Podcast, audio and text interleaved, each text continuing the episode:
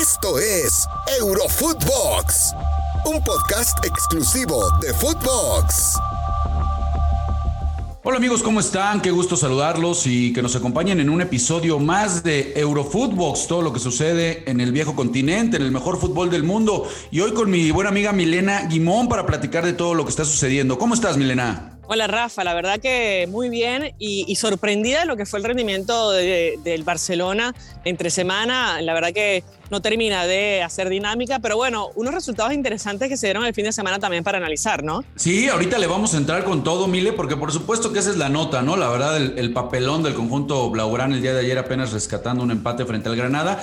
Pero si te parece, ¿por qué no platicamos del que está liderando ahorita el calcio? Tú conoces muy bien, por supuesto, la Serie A y todos los las ligas europeas, pero ¿cómo ves al Napoli que ayer, bueno, pues sigue de líder, consigue una victoria contundente, le propina cuatro goles al Udinese, mi querida Milena, y bueno, pues parece que este equipo va tomando forma, está peleando, y bueno, con buenas noticias, por supuesto, porque ve acción entrando de cambio el mexicano Irving Lozano y termina marcando el cuarto gol. ¿Cómo ves este equipo napolitano, Milena? Mira, la verdad que el calcio está muy dinámico, está muy emocionante. El fin de semana ya decías que había un partido muy interesante que era Juventus Milan, una Juventus de capa caída que apenas ha sacado dos puntos en el campeonato, que lo tuvo cerca para ganar, pero que no ha podido responder el equipo de Allegri. Y, y bien lo decías, lo del Napoli fue tremendamente contundente. Otro de los candidatos para quedarse con el calcio en esta temporada, eh, el Chucky Lozano creo que le puede aportar un poco más de profundidad también a, este equipo que es muy contundente de lo mejor que tiene la Serie A y que bueno, que tiene al Inter y al Milan como líderes también junto al Napoli y, la Roma que se pincha, ¿no? Una Roma que parecía ilusionar a todos sus fanáticos, eh, pero en definitiva termina sucumbiendo este fin de semana. Así que bueno, vamos a ver seguramente una competencia muy, pero muy interesante a lo largo de la temporada. Increíble la tabla, ¿no, Milena? Porque uno revisa la tabla y no, no puedes ver a la, Juventus, a la vecchia señora, en, la tabla en el lugar número 18, después de durante años ser el dominador, ¿no? E, este, bueno, la pasada, la, reciente se lo quita el Inter de Milán, pero es increíble ver el reflejo de la tabla y darnos cuenta en dónde está la Juventus. Está en antepenúltimo lugar del calcio. Sí, un equipo que está hoy luchando por la permanencia, insólito, así, eh, así se ve, ¿no? El panorama para este equipo de la vecchia señora, eh, donde Cristiano Ronaldo parecía tener razón, no, parecía eh, haber previsto lo que iba a ocurrir con esta Juventus de Massimiliano Allegri, que lamentablemente, como yo insisto, eh, en general las segundas partes no son buenas. Bueno, en este caso no ha empezado bien para Massimiliano Allegri. Tiene un equipo añejado, un equipo eh, que necesita un poco de juventud, pero de juventud con trayectoria, o sea, jugadores que bueno, que tiene a Pablo Dybala, que, que jugó un muy buen partido pese al empate, un golazo de Álvaro Morata que lamentablemente se vio empañado después por el empate del Milan, eh, pero que tiene un arquero que no da seguridad, más allá de que fue protagonista en evitar la victoria del Milan sobre la hora también Chesney. Pero no ha sido una buena campaña, es una cuestión de funcionamiento del equipo de Massimiliano Allegri y, y la verdad que parece raro, ¿no? Pero ya no ganó el calcio la temporada pasada y necesita un recambio, un golpe de timón fuerte porque esta temporada se puede quedar sin eh, clasificarse ni siquiera a competiciones europeas, que sería algo histórico también. Totalmente de acuerdo, sí, ahí es en donde apunta todo a que no era el único culpable, Andrea Pirlo, ¿no? Que lo señalaban por novato y demás. Bueno, ahí está claro que el plantel también necesitaba otro tipo de convección. Antes de, terminar el tema del, del calcio, Milena, te preguntaría, ¿qué tantas posibilidades le ves a Irving Lozano de que pueda repetir una campaña como la anterior? Entendiendo que el año pasado, bueno, pues fue, fue el mejor realmente que ha tenido desde que llega a Europa, ¿no? Y llega al calcio. Pudo jugar en 43 partidos completos, contando por supuesto competencias europeas y la Copa de Italia, anotando 15 goles y 5 asistencias, haciéndose un titular indiscutible, convenciendo por supuesto a Gatuso después de que en un inicio cuando llega Gatuso parecía que no era muy de su agrado, lo termina convenciendo y termina siendo su mejor año. Hoy sabemos que arranca con un problema de lesión que viene arrastrando en una operación por un golpazo que tuvo en la cara pero en el cuadro de Spalletti me parece que lo va a tener difícil Irving Lozano porque el momento de Insigne y de Politano pues está ahí, Milena, y, me parece que es con ellos con los que tendrá que pelear mano a mano para tratar de ganar el puesto. Eh, sí, coincido. Es una temporada complicada para, para Irving Lozano, que la verdad que tiene muchas características positivas. Eh, creo que es un jugador de mucha entrega, de mucha garra, eh, con llegada, con gol, y, y, eso lo necesita siempre un equipo. Pero bueno, hoy pelea contra dos históricos, no solo del club, sino también en el caso de Lorenzo Insigne, un un histórico de la selección, ¿no? Que, que, viene bien, que viene campeona de la Euro, así que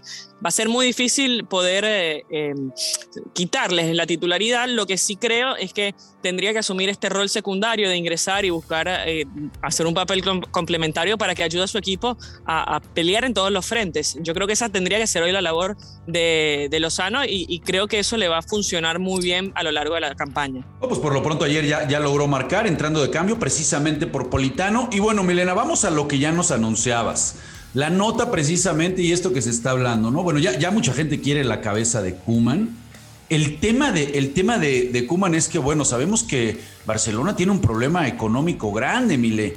Y ahí, bueno, se habla de que le tendrían que pagar, si quieren prescindir de los servicios del holandés, pues tendrían que pagarle cerca de 10, 12 millones de euros, lo que es una cantidad exorbitante, ¿no? Todavía le queda todo este año de, de contrato. Pero bueno, con el resultado de ayer y sobre todo, Mile, las formas de jugar del Barcelona, muy lejos de esas formas que agradablan del conjunto Blaugrana, pues la presión está más que nunca sobre Ronald Koeman. ¿Cómo viste ayer todo lo sucedido? Y por supuesto la figura de Ronald Araujo, ¿no? Bueno, la verdad que es difícil explicar lo que está sucediendo, pero es una consecuencia de lo que desde el Burofax veíamos eh, o preveíamos, ¿no?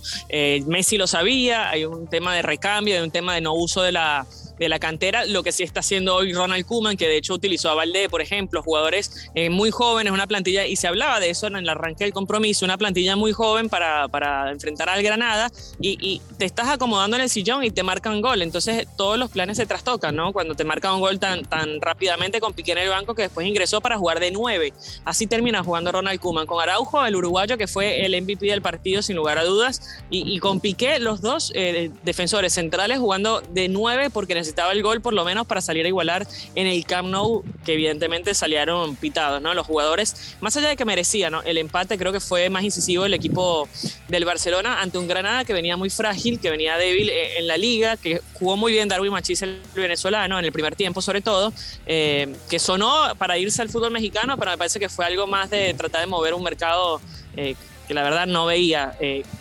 que, iba a ocurrir esto con el venezolano que, está siendo titular segundo partido consecutivo. Pero en definitiva, como decías, un equipo que termina tirando 52 centros al área, eh, que va en contra de lo que es justamente su, filosofía de juego. Ronald Koeman está pisoteando lo que intenta hacer siempre el Barcelona, que es jugar el tiki-tiki o por lo menos ese 4-3-3 de, de toque y de paredes bueno, acá vimos puros centros al, arco, al área, digo, y, ahí después Piqué y, Araujo eh, intentando rematar, y así lo consiguieron el gol de, la igualdad. Pero bueno, eh, lo que decías, Ronald Koeman, para que lo echen necesitan eso, 14, 15 millones de euros para la cláusula de rescisión y la verdad que no sé si el Barcelona está en capacidad hoy de salir a buscar a alguien y quién va a asumir esto, ¿no? Porque no es solamente deshacerse de Kuman, que es un histórico del club, sino quién tiene las ganas de venir a, lidiar con esto.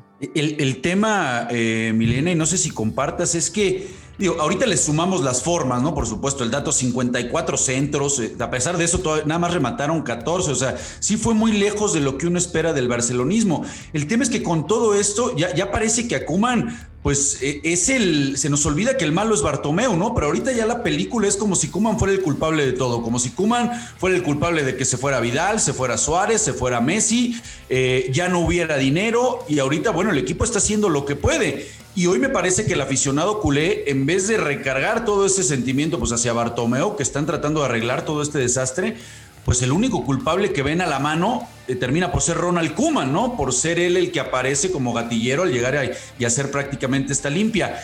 Eh, ¿Qué futuro podemos augurar con Kuman y quién podría ser el, reemplazo, Mil, en algún momento, aguantando ya nuestra presión? Eh, ¿Nos dejaríamos ir nada más por el, nombre de Xavi? Porque en algún momento ya también están tirando notas como lo puede ser el mismo Andrea Pirlo, eh, ¿qué, técnico podría llegar ahí al Barcelona si esto ya llegara a tronar? Mira, eh, yo la verdad que dudo que, hoy hagan un cambio de timón. Xavi sería el indicado, evidentemente, eh, y con este presidente con la porta, me parece que podría ser un, cambio posible. pero bueno, sonó también Marcelo Bielsa, del Leeds, hoy dirigiendo en la Premier. Yo la verdad que no sé si lo vería a Piqué entrenando eh, las pasadas que hace Marcelo Bielsa, la verdad lo dudo, lo dudo mucho. Pero sí, eh, yo creo que en mi mente maquiavélica, para mí la puerta lo dejó a Kuman por una cuestión no solamente del dinero, sino de tener a alguien a quien echarle la culpa que no sea él. Me explico, porque él recién asume y dejó ir al jugador franquicia de la, del Barcelona. Entonces lo deja a Kuman y si todo sale mal es culpa del entrenador. Entonces, y no culpa de él. Me explico. Entonces, bueno, eh, son una serie de factores que que yo creo que este Barcelona está para tratar de arreglar poco a poco. Los chicos van a tener un trabajo muy difícil porque cada partido va a ser un suplicio para ellos, eh, considerando que ya van recuperando algunos jugadores que están lesionados.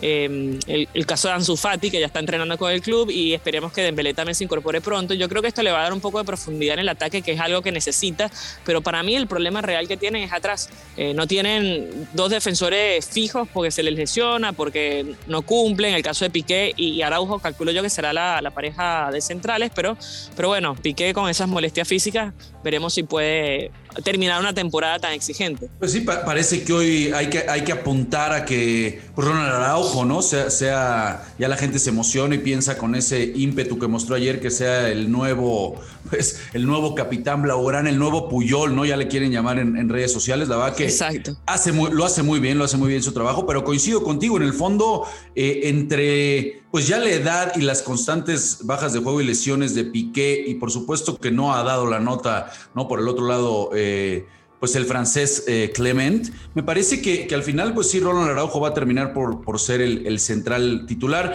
¿Qué tanto podrá mejorar o ya de plano nos podemos despedir en blanco para este año del Barça? ¿O realmente crees que con Fati, con Agüero, con Dembélé, con Cutiño, que parece que ya va a tener mayor participación, hasta dónde le podrá alcanzar, Mile? Mira, yo creo que es un equipo que puede competir en la liga. En la Champions no tiene vida, eh, sobre todo por lo que vimos con el Bayern Múnich. Pero yo creo que en la liga puede competir. Eh, no se ve tampoco un equipo de Real Madrid apabullante ni Atlético de Madrid, que son los otros rivales. El Valencia perdió.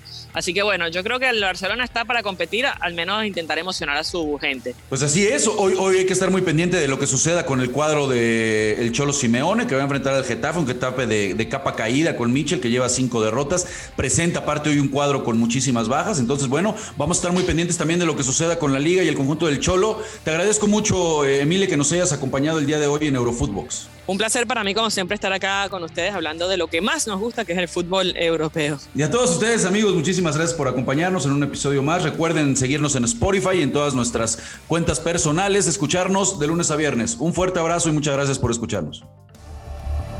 Esto fue Eurofootbox, un podcast exclusivo de Footbox.